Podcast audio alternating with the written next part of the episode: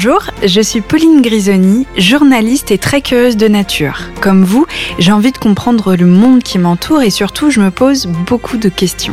Culture, société, environnement, politique, je suis partie à la rencontre des enseignants-chercheurs du Conservatoire national des arts et métiers pour répondre aux interrogations qui me brûlent les lèvres. C'est parti pour l'épisode. Bienvenue dans Quid. Vous n'avez jamais entendu parler de santé intégrative? Eh bien moi non plus. Et justement, c'est tout le propos de ce premier épisode. Je me trouve en compagnie du docteur Alain Toledano. Docteur, bonjour. Bonjour. Je suis ravie d'être avec vous pour ce premier épisode sur la santé intégrative. Mais moi aussi, je suis ravi. Est-ce que vous pourriez nous faire une rapide présentation, votre cursus, votre spécialité et surtout votre relation avec le CNAM oui, je suis médecin cancérologue, radiothérapeute, donc j'exerce deux disciplines médicales mhm. qui ensemble permettent de traiter les patients atteints de cancer. La radiothérapie, c'est une discipline très technique, où avec des énergies des rayons X, on traite les cancers, donc éminemment technologique, où on est entouré de physiciens et d'autres métiers. Mhm. Et l'oncologie médicale, c'est de la chimiothérapie, de l'immunothérapie, tous les médicaments qui servent à traiter les patients de cancer. Ça, c'est pour la partie médicale. Donc j'ai exercé euh, à la faculté de médecine en tant qu'enseignant, et puis surtout une vie associative euh, qui m'a passionné dès le début. Je me suis occupé de la Société française des jeunes radiothérapeutes oncologues à l'époque.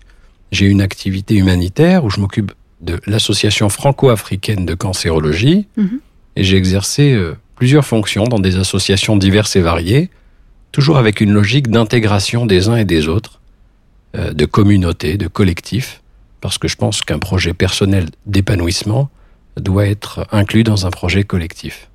Vous n'êtes pas le seul à le penser. Et votre relation avec le CNAM, justement, dans tout ça?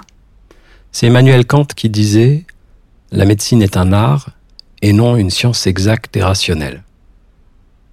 Donc en cherchant le sens euh, de cette phrase, euh, j'ai vite compris, comme beaucoup d'autres, la médecine avait un socle scientifique important, des sciences fondamentales et des sciences humaines, mais qui avait aussi une partie euh, d'art, euh, l'art étant tous les moyens qu'on met en œuvre pour assurer notre conservation, notre bien-être, notre jouissance euh, morale ou intellectuelle. Donc les arts et métiers, pour moi, doivent abriter et devaient abriter un secteur santé, et c'est le cas, riche. Et c'est vrai que j'ai toujours suivi des enseignements au CNAM, euh, les fondements de la pensée de l'abbé Grégoire, qui était un éminent personnage, et développer la santé intégrative au Conservatoire national des arts et métiers euh, est pour moi un aboutissement et euh, porteur d'une énergie et d'un espoir de réformer, rénover la santé dans tout ce qu'elle a d'humain et d'intégratif. Mais alors justement, je pense que ça fait sens avec ma question suivante. Est-ce que vous pourriez nous expliquer de façon simple le concept de santé intégrative. Alors moi, pour tout vous dire, j'en ai absolument jamais entendu parler avant de travailler cet entretien et pourtant je me dis que ce concept me paraît finalement si évident. Ah, donc ça veut dire que notre, notre échange est utile. si je vous demande, euh, Pauline, qu'est-ce qu'être en bonne santé? Est-ce que vous êtes en bonne santé? Alors peut-être que vous allez avoir une réponse simple, mais la plupart des gens euh, hmm, prennent quelques secondes avant de répondre. Donc hmm. la santé n'est pas l'absence de maladie. La santé n'est pas le silence des organes. La santé est une composante mhm. entre la santé physique, bien sûr, la santé émotionnelle, la santé sexuelle, la santé sociale, la santé environnementale. La logique d'intégration de tous ces paramètres, toutes ces disciplines dans la santé, c'est la santé intégrative. Oui, c'est beaucoup plus complexe que juste se dire en bonne santé, finalement. Oui, parce que souvent on a confondu le fait d'être en bonne santé avec le fait de ne pas être malade. Hmm. D'ailleurs, on a souvent confondu la médecine avec le progrès technique qui nous permet de soigner. Mais la médecine, c'est pas exactement ça. La médecine, c'est l'ensemble des connaissances scientifiques mhm. et les moyens de tous ordres qu'on va mettre en œuvre pour soulager, prévenir ou traiter des maladies, des blessures ou des infirmités. Ce qui veut dire qu'avec des mots, on soigne. Avec des mots, on tue. Hmm. Oui, pour vous, il y a une importance vraiment capitale dans l'idée de différencier santé et médecine. La médecine ne peut pas préempter la santé. La médecine est un maillon important de la chaîne de santé. Hmm. Mais la santé doit inclure, doit intégrer tout un tas d'acteurs et de disciplines dans le cadre d'un parcours de santé qui dépasse la maladie, qui dépasse toutes les techniques qu'on met en place pour traiter les patients et tous les médicaments qu'on met en place. D'ailleurs, quand on pense santé, on pense également hôpitaux. Oui, c'est vrai. L'hôpital incarne très bien. Ou complément alimentaire. Ou... voilà. Beaucoup de choses. Oui. Mais on en parlera.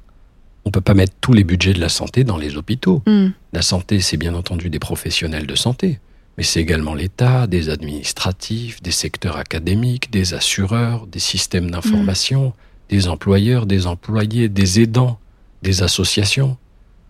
Donc cette santé globale, elle doit intégrer tous les acteurs, elle doit être incarnée par une multitude d'intervenants qui nous permettront d'avoir une chaîne de valeur et de préserver la santé de nos populations, pas seulement sur le plan de la maladie ou du traitement de la maladie, mais sur le plan de tous ces équilibres que nous cherchons et que nous recherchons en permanence.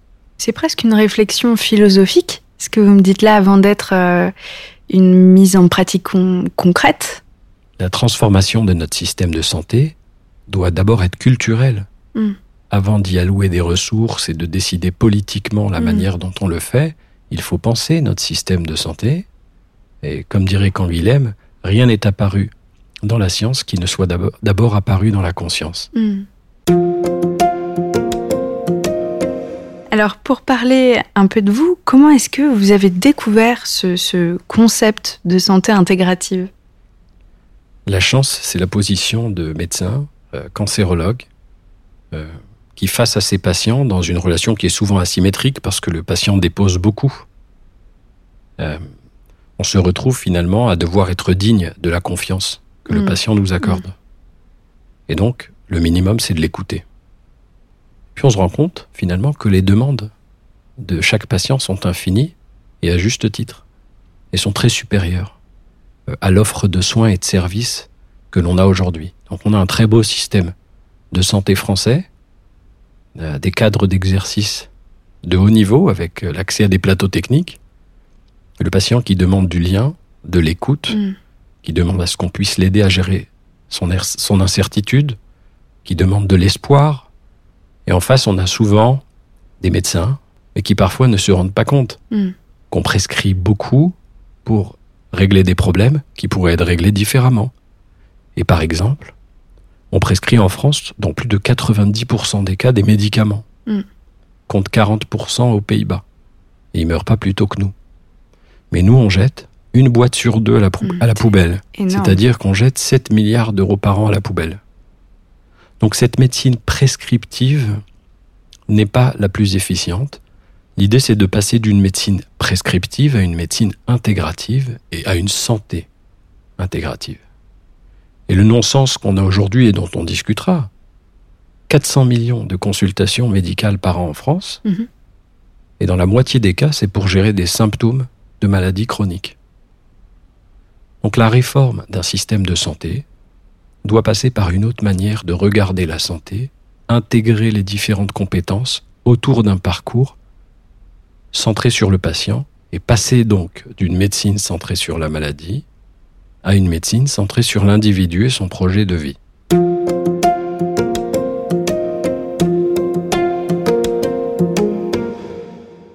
Justement, vous en parlez, quels bénéfices, euh, à votre avis, peut-on en tirer du côté des patients?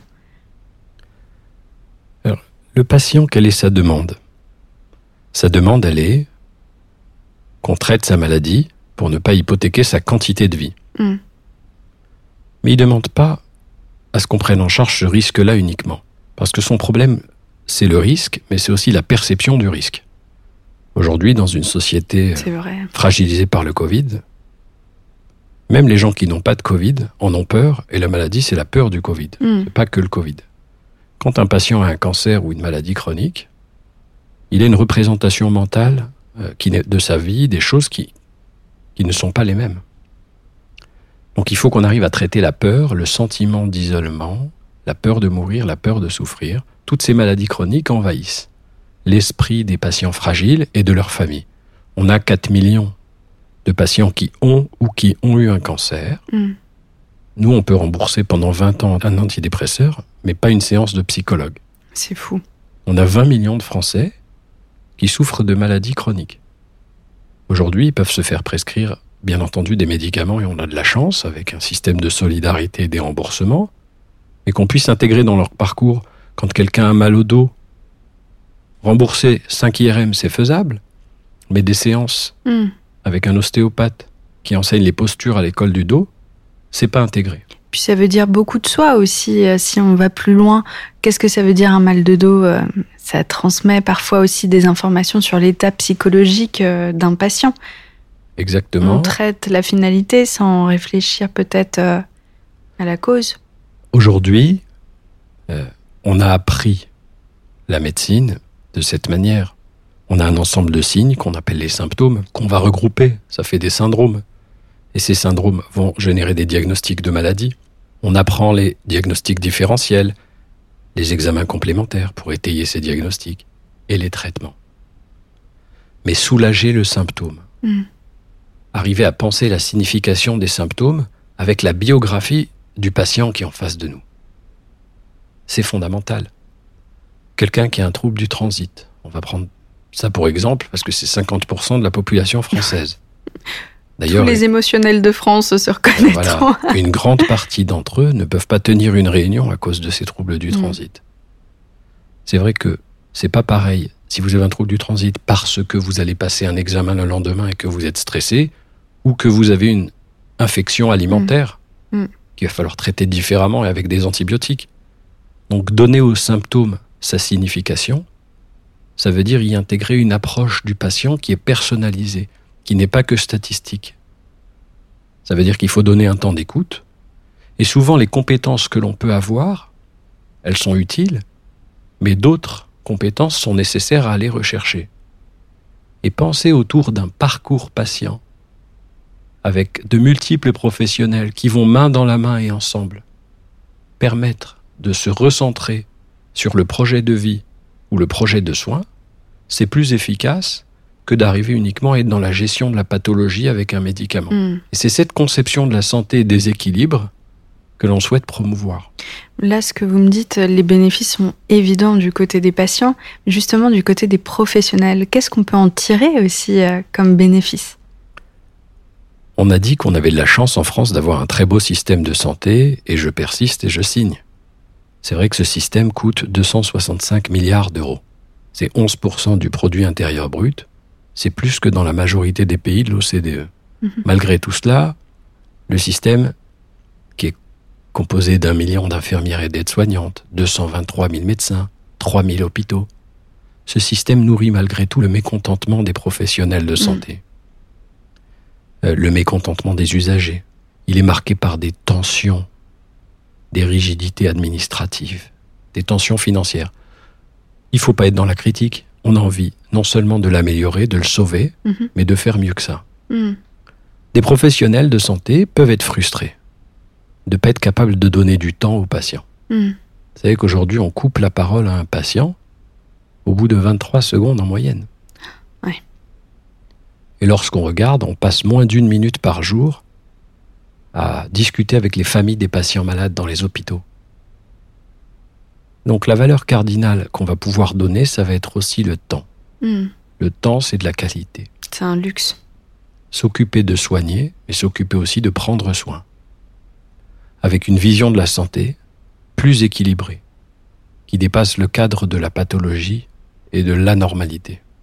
Et en tant que professionnel, j'imagine qu'on se sent mieux dans sa tête aussi en, en s'octroyant ce temps-là pour ses patients. On doit se sentir plus épanoui dans son travail, je suppose, non?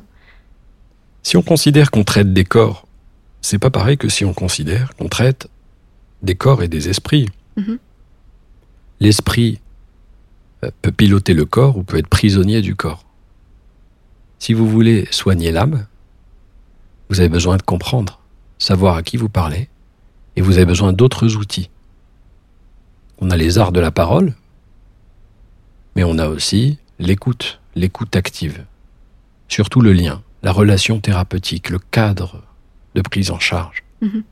Je connais pas beaucoup de professionnels de santé qui aspirent pas à des organisations de travail équilibrées, pluridisciplinaires, on dit même transdisciplinaires, parce qu'à plusieurs, c'est synergique.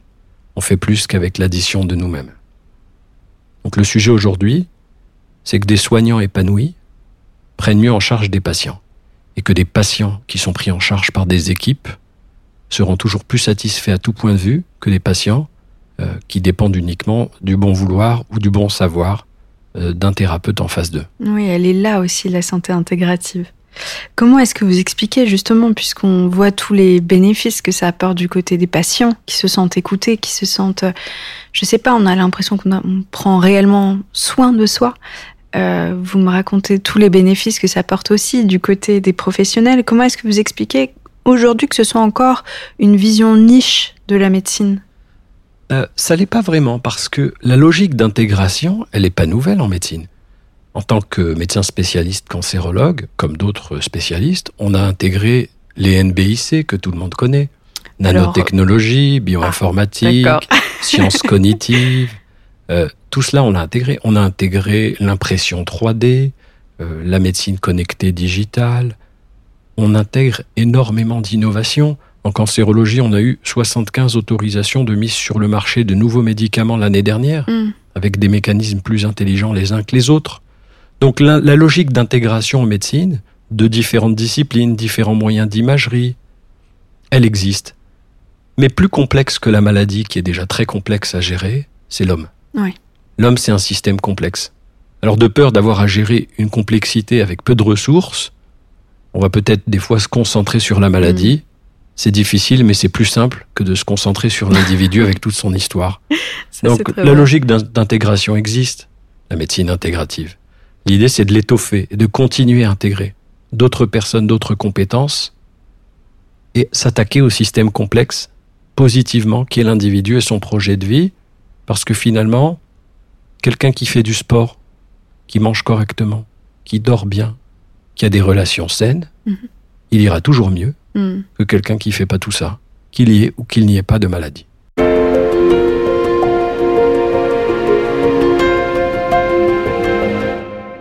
Est-ce que vous, à titre personnel, vous êtes inspiré d'autres cultures que la nôtre pour avoir toute cette réflexion autour d'une médecine qui ne se concentre pas juste sur les symptômes, mais sur la personne, son psyché.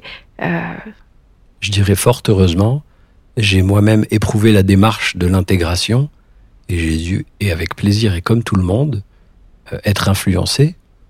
Alors bien sûr, on parle tout le temps de ces médecines orientales mhm. qui vont être les médecines de l'invisible, mhm. avec des démarches scientifiques souvent. Vous savez, la démarche scientifique chère à Claude Bernard, où on va observer, on observe des fois pendant longtemps, émettre des hypothèses, expérimenter puis conclure. Mm. Et c'est vrai qu'il y a toute une tradition de médecine chinoise, de médecine de l'invisible, qui permet d'avoir des dynamiques sur certaines disciplines comme l'acupuncture, qui peuvent être efficaces pour nous en cancérologie sur le mm-hmm. traitement des bouffées de chaleur, sur le traitement des troubles du transit et des troubles du sommeil, avec des études assez significatives. Maintenant, c'est plus beaucoup dans les lettres et les sciences humaines euh, qu'on va s'inspirer. Par exemple, la doctrine d'Emmanuel Lévinas, philosophe, qui parlait de l'éthique d'autrui. On a un devoir vis-à-vis de l'autre fragile. Et enfin, pour poursuivre un peu sur les inspirations, euh, un auteur que j'aime beaucoup qui s'appelle Antonio Damasio, qui a mhm. publié un très beau livre qui s'appelle L'erreur de Descartes. Vous savez, Descartes disait Le cœur a ses raisons que la raison ignore. Et on a fait souvent une scission entre la passion et la raison, le corps et l'esprit, et de façon assez injuste. La vraie dualité, pour moi, et grâce à Spinoza, c'est entre la joie et la tristesse. Hmm. Tout le travail, c'est de passer de la tristesse à la joie. Et c'est cette force de vie-là, dans les équilibres en santé, qu'il faut aller chercher. Parce qu'on est un corps et un esprit, on doit subir les bienfaits et les méfaits de son corps lorsqu'on est un esprit libre, et donc arriver à travailler sur les affects, sur le traitement des sentiments, c'est quelque chose d'indispensable. Intégrer toutes ces dimensions dans la prise en considération de la santé globale. Mais j'imagine que ça doit être passionnant et tellement, tellement riche parce que vous devez apprendre en permanence. Celui qui exerce un métier de soignant dans une zone de confort sans se remettre en question hmm. autour de sa technique est certainement euh, dans le faux. Ce qui ne veut pas dire qu'il n'y a qu'une vérité. mais on sait qu'il y a des choses à ne pas faire. La remise en question, le doute positif, fait partie de la démarche scientifique. Et alors aujourd'hui, comment est-ce que vous, ça a transformé votre vision au sein de votre service d'oncologie, toute cette réflexion-là autour euh, euh, des patients qui ne font qu'un corps-esprit le, le, jour où euh, les équipes de cancérologie autour de moi et moi-même avons commencé à travailler avec cette logique d'intégration, ce parcours en santé centré sur l'individu, il s'est passé quelque chose parce qu'on a commencé à évaluer nos actions pour démontrer que qu'il est meilleur de s'occuper d'un patient de façon globale hmm. que de s'occuper de sa maladie. Et on a commencé à voir arriver les patients en pleine confiance, moins isolés. On a diminué le taux de dépression, ah le sentiment d'anxiété. Et on a vu euh, une transformation, aussi bien sur le plan mental que sur le plan physique. Hmm. Donc en tant que médecin spécialiste, euh, je dirais que cette logique de santé intégrative, dans l'exercice, elle permet de voir qu'on peut obtenir des résultats immensément meilleurs hmm.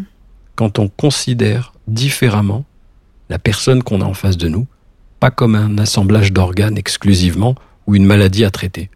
Bien sûr, en contrepartie, il faut donner du temps. Et si c'est pas vous qui le donnez, vous inscrire dans un propre parcours en tant que soignant qui intègre différents acteurs mais à la fin de l'équation, c'est du temps pour le patient, c'est une considération de l'autre, et c'est une autre manière de prendre en charge. Oui, c'est inestimable. Est-ce que vous auriez un exemple concret? Je sais qu'on en avait parlé ensemble. Un jeune patient sur qui les effets de cette réflexion sur la santé intégrative avaient été euh, assez fous. Oui, alors c'est la... C'est une maman qui élevait seule ses deux enfants de 15 ans et 18 ans et qui m'écrit un courrier en disant voilà, mon fils vient d'être traité d'une leucémie aiguë. Et il veut plus retourner à la fac. Il a grossi, il se reconnaît plus. Il entre en dépression, je sais pas quoi faire. Et mm. sur ce courrier, il y avait une larme. Donc on a pris en charge son fils et on l'a accompagné. Donc on a co-construit avec lui un parcours d'accompagnement qui est orienté vers la nutrition, l'activité physique, le sport, les émotions, la prise en charge psychologique. Et au bout de trois mois, on voit ce jeune homme beau, euh, dynamique, souriant, qui repart à la fac. Et quand on s'est intéressé à cette histoire euh, de façon collective avec toutes les équipes, on s'est dit c'est quand même dommage parce que la société pour payer le traitement de sa leucémie aiguë, sa greffe, sa chambre stérile, tous ces médicaments, c'était 200 000 euros. Donc on fait l'effort à 200 000 euros. Et pour le réhabiliter hmm. euh, sur moins de trois mois avec des acteurs paramédicaux, une énergie, un travailler ensemble, c'était moins de 1000 euros. Donc on fait l'effort à 200 et on fait pas l'effort à 1. À 200, on paye tous les brevets de la planète et finalement on tue les gens socialement. Il y a donc un non-sens médico-économique à s'occuper exclusivement de la maladie hmm. et ne pas penser l'après-cancer, la réhabilitation et la santé globale. Mais bien sûr. À l'inverse, euh, je réfléchis aussi à comment contrôler cette euh, santé intégrative parce qu'elle peut regrouper tant de choses que aussi euh, il peut y avoir des dérives, j'imagine. Est-ce qu'elle bénéficie d'une autorité de contrôle, un ordre des médecins par exemple? Alors, il n'y a pas de dérive dans la santé intégrative et sa conception. Il peut y avoir des dérives de certaines pratiques isolées hmm. si elles se substituent à la meilleure connaissance scientifique qui permet d'améliorer la vie de l'individu. On n'est pas en train de parler de substitut à l'action médicale plus traditionnelle, plus conventionnelle. Il n'est pas question de rejeter quoi que ce soit. On n'est pas exclusif, on est juste intégratif. Fabriquer un parcours en intégrant des disciplines et des techniques innovantes nécessite de toute façon des évaluations. Il faut créer de la valeur, il faut la fabriquer. Il faut, créer des protocoles. Voilà, créer des protocoles. Mais certainement qu'en donnant du temps à chacun, on peut mobiliser des ressources intérieures. Ensuite, il faut effectivement souvent donner des nouveaux outils. Quelqu'un qui est stressé, à qui vous apprenez la cohérence cardiaque et à respirer ou à se détendre, c'est parfois mieux que donner un anxiolytique qui peut avoir des effets secondaires. Je confirme, je le fais depuis un an. Moi qui sais pas méditer, c'est magique. La cohérence cardiaque, c'est génial. Eh ben, ces états de conscience modifiés avec la méditation euh, sont indispensables pour hmm. beaucoup. Alors c'est vrai que c'est pas forcément une thérapie corporelle. Ou psycho, ça peut être psychocorporel. Mm. Donc c'est plus difficile à caractériser, c'est plus difficile à intégrer si les acteurs ne travaillent pas dans les mêmes structures ou ne se parlent pas. Mais on souffre euh, de professionnels qui travaillent en silo. À partir du moment où vous les intégrez dans un parcours, les gens changent leur pratique. Les professionnels vont ah s'adapter, vont parler entre eux, vont définir des objectifs. Mm. On doit évaluer cela. Donc les dérives, c'est quand il n'y a pas de contrôle, quand il n'y a pas la philosophie adaptée, et quand on voit des substitutions aberrantes et anarchiques. Aujourd'hui, il faut prendre ce qu'il y a de mieux et ce qu'il y a de bon. Dans la médecine, dans ce qu'elle a de conventionnel, de scientifique, mais y adjoindre non seulement de l'écoute une dimension humaine, mais tout un tas de techniques et d'acteurs à qui on ne fait pas de place pour le moment. Et je prends le pari avec vous mhm. que ça générera de l'économie structurelle et à grande mhm. échelle. Ça, on va en discuter justement parce que je pense que c'est un point passionnant. Si la santé intégrative permet aux patients de devenir véritablement acteurs de leur santé, à votre avis, comment est-ce qu'on évite l'amalgame avec l'automédication? Surtout, quels sont vos conseils à ce sujet? Alors, faire la différence entre santé et médecine, c'est important. Et quand on parle de médecine et d'automédication, on parle de la manière dont on va avaler des pilules. Mais quand vous êtes stressé avant une épreuve et vous commencez à respirer, vous automédiquez. Et c'est gratuit. Vous allez vous prescrire vous-même une variation de rythme respiratoire mm. en remplissant vos poumons d'oxygène. Ça améliore l'oxygénation de votre cerveau, ça vous calme. C'est de l'automédication. Bien sûr qu'il y a des pratiques aberrantes qui existent. Mais on ne peut pas faire le procès d'un système qui doit s'améliorer, qui doit se transformer avec les aberrations qu'on peut voir ici et là. Notre sujet aujourd'hui, c'est de créer de la valeur, réglementer, normer, former, mm. pour transformer un système. Donc il va falloir, comme à chaque fois, étudier, chercher, mm. promouvoir, mais toujours avec cette logique intégrative. C'est un mouvement. La considération de la santé d'une part, la logique de l'intégration d'autre part, maintenir la démarche scientifique, être ouvert et disponible aux connaissances nouvelles, sortir de ces zones de confort, avec une manière de réfléchir souvent étriquée de la part de certains professionnels experts, malheureusement. Justement, vous en parliez. Comment imaginez-vous la transformation du système de santé et surtout, quels en seraient les bénéfices économiques? Aujourd'hui, 40% des cancers sont évitables. Comme il y a 480 000 cancers par an en France, c'est près de 140 000 cas. 80% hmm. des maladies cardiovasculaires sont évitables. Oh et moins de 3% de nos budgets sont alloués à la prévention. Alors comment on fait pour éviter ça?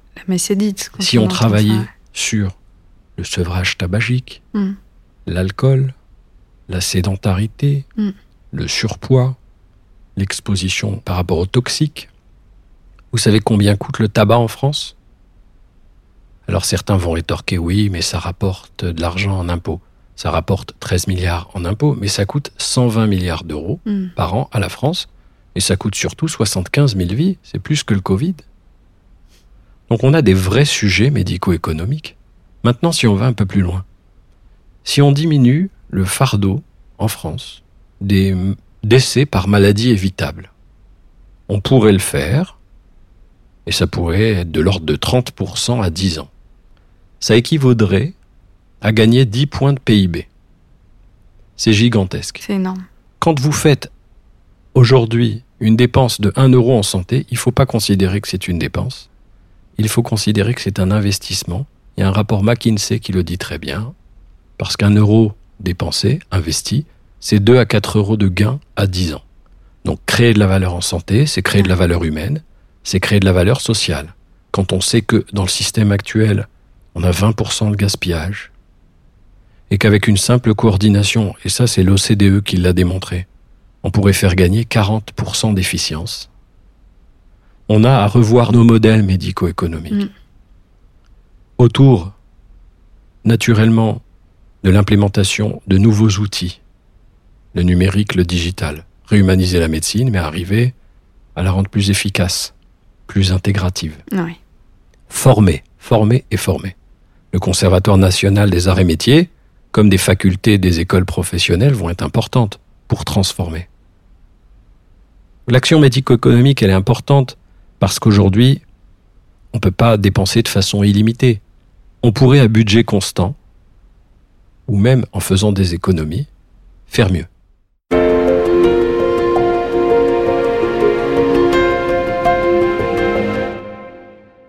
Auriez-vous un dernier exemple concret à nous donner pour vraiment illustrer cette santé intégrative Surtout un exemple qui vous tient à cœur de patients chez qui euh, vous avez vu des résultats euh, impressionnants? Oui. Alors, vous savez, quand on doit raconter euh, des histoires qu'on a vécues, c'est une façon de faire sa propre psychanalyse. Donc je veux bien me prêter au jeu comme ça à l'antenne. je prends en charge une jeune femme de 30 ans qui était enceinte de 3 mois. Mhm et qui a un cancer du col de l'utérus, agressif. Et donc on fait un bilan et on trouve que sa maladie, elle n'est pas uniquement localisée au niveau du col de l'utérus, mais elle a donné ce qu'on appelle une métastase et des cellules qui mmh. vont ailleurs. Et cette jeune femme est charmante, pleine de vie, elle attendait son bébé. Sauf que pour sauver la vie de cette jeune femme, cette maman, potentielle, on a été obligé d'interrompre sa grossesse, de faire une chimiothérapie et d'enlever son utérus. c'est terrible. Alors c'est une histoire terrible, mais c'est une histoire terrible que l'on vit, que moi j'ai vécu en tout cas, et que je vis souvent. La chance qu'elle a, c'est qu'elle est en France, et que tous mhm. ces traitements vont être pris en charge. Oui. La malchance qu'elle a, c'est qu'on n'a pas prévu une séance de psychologue dans son parcours. Hmm. Quand on met en place une logique intégrative, une approche d'ensemble autour d'elle, comme c'est le cas chez cette jeune femme à qui je pense en ce moment, eh bien avec les psychologues, les sophrologues, le travail qu'on fait sur son sommeil, sa mm. famille, en art-thérapie avec le langage non verbal, toutes ces disciplines qu'on a positionnées, en plus des disciplines médicales spécialisées, on voit qu'au bout de quelques mois, on a travaillé, on a amélioré sa résilience. La mm. résilience, c'est la capacité à rebondir après un traumatisme, et comme le disait Boris Cyrulnik, qui est médié par le sens qu'on va donner aux choses, par les affects et par l'interaction avec l'environnement. Donc il me semble qu'avec une logique d'intégration et une vision de la santé globale, on peut améliorer la résilience et il y a tout un tas de raisons d'être traumatisé dans notre bas monde. Et c'est pour cela qu'on doit militer aujourd'hui. Quelles sont les prochaines étapes pour étendre cette réflexion sur la santé intégrative? L'essaimage des savoirs en santé intégrative que nous allons tous contribuer à produire ensemble va nécessiter une vision de la formation en santé intégrative. Si la santé est très bien enseignée dans les facultés de médecine pour les médecins, qui deviennent des vrais professionnels de santé, hmm. la santé intégrative va avoir toute sa place au Conservatoire national des arts et métiers pour dispenser de savoir, d'enseignement, transmettre des connaissances, non seulement à des professionnels de santé, médicaux, en plus de leur cursus, paramédicaux, mais également à toute une partie de la population qui souhaite se former en santé intégrative parce qu'il y a toute une industrie de la santé, il y a une vision commune à promouvoir avec ces valeurs qui va nécessiter qu'on intègre différents métiers, qu'on ne soit pas exclusif dans nos enseignements, qu'on soit très large et très habile. Déjà, certaines chaires en santé, gestion des services de santé ou autres, au mhm. CNAM, ont commencé à faire un travail de réforme très important sur le plan universitaire mhm. académique et à créer de la valeur en termes de recherche. Et l'idée, c'est de fertiliser ce terrain. Et alors, du côté des patients, quand on a écouté cet épisode et qu'on l'a trouvé tout à fait passionnant, euh, comment est-ce qu'on se renseigne pour peut-être faire partie d'un programme qui est cette réflexion-là? La démocratie sanitaire est au centre de nos préoccupations. Que chaque patient, chaque aidant et chaque personne puisse avoir accès à ces réflexions, pas uniquement sur leur maladie, mais sur la maladie en général, les mécanismes de défense, ou tout ce qui est indispensable à savoir en santé environnementale ou sur les autres sujets. il y a des formations spécifiques universitaires qu'on appelle patients experts ou patients partenaires. Hmm. L'idée au Conservatoire national des arts et métiers, c'est qu'on puisse élargir la réflexion sur de l'intégration de nouvelles formations que nous allons créer, fabriquer en concertation avec les autres titulaires de chaires pour pouvoir étoffer l'offre d'enseignement. Et donc le CNAM sera en mesure de répondre à cette question euh, à horizon très court pour arriver à dynamiser la formation en santé intégrative. Merci beaucoup docteur pour cet éclairage qui était passionnant sur la santé intégrative. Merci à vous. J'espère que cet échange vous a plu. N'oubliez pas de vous abonner au podcast pour être certain de ne pas manquer le prochain épisode. Retrouvez Quid sur toutes les plateformes ainsi que sur le site cnam.fr.